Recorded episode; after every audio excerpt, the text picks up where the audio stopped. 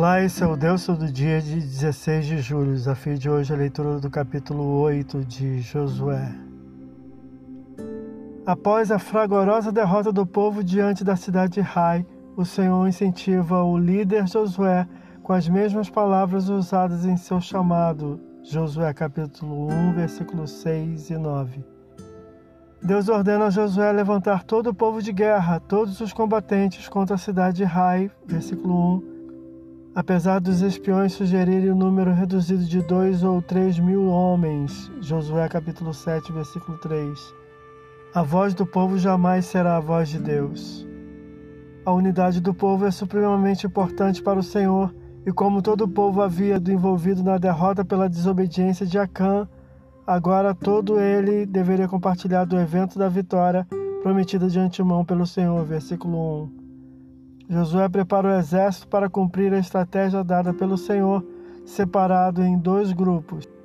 Um de 30 mil homens que seria enviado a postar-se atrás da cidade, próximo a ela, no aguardo da ordem de ataque, desde a noite anterior. Versículo 4. Outro grupo menor, junto com o líder, simularia fuga, atraindo o exército inimigo para fora da cidade. Versículos 5 e 6. A ser tomada pelo primeiro grupo, o maior, saindo da emboscada, destruindo-na. Versículo 8.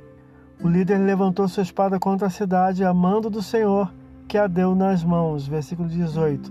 Era o sinal. O grupo menor que fugia voltou-se para lutar.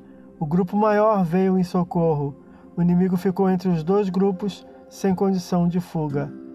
Parece que a cidade de Ai, próxima a Betel, formava com esta uma coalizão e lutaram juntas contra Israel. Versículo 17. Vitória total de Israel sobre a coalizão, conforme promessa divina, versículo 18 a 26. Há diferenças entre as vitórias contra Jericó e contra Rai. As estratégias foram distintas, embora ambas de origem divina. Jericó foi tomada miraculosamente, com estratégia pouco convencional, sem uso de armas. Milagres são ocasiões extraordinárias, não comuns, e vitórias nem sempre são acompanhadas ou apoiadas por sinais e milagres.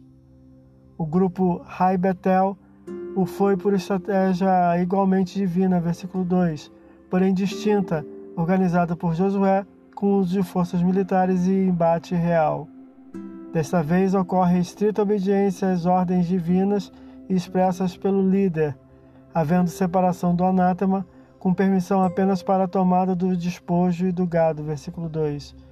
O intervalo entre as duas importantes vitórias inaugurais, Jericó e Rai Betel, causado inicialmente pela maldição da desobediência de Acã, terminou por ser bênção, pois pôde restabelecer a obediência aos comandos divinos e fortalecer e exercitar a fé do povo na presença divina, então restaurada.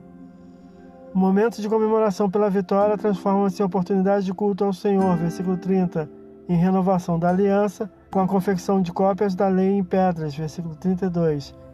Mesmo crianças e estrangeiros participaram do evento, versículo 33 e 35. Esse é o Deus todo dia. Boa leitura que você possa ouvir Deus falar através da sua palavra.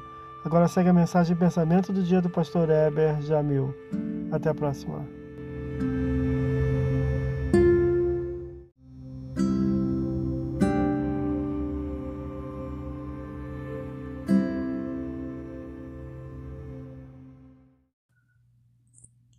Pensamento do dia.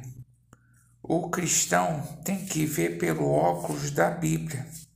Para tanto, ele precisa encher sua mente da palavra para que o Espírito trabalhe em seu interior, guiando em todos os momentos. Como alimento é para o corpo, assim é a palavra para o espírito do homem. Pastor Heber Jamil, que Deus te abençoe.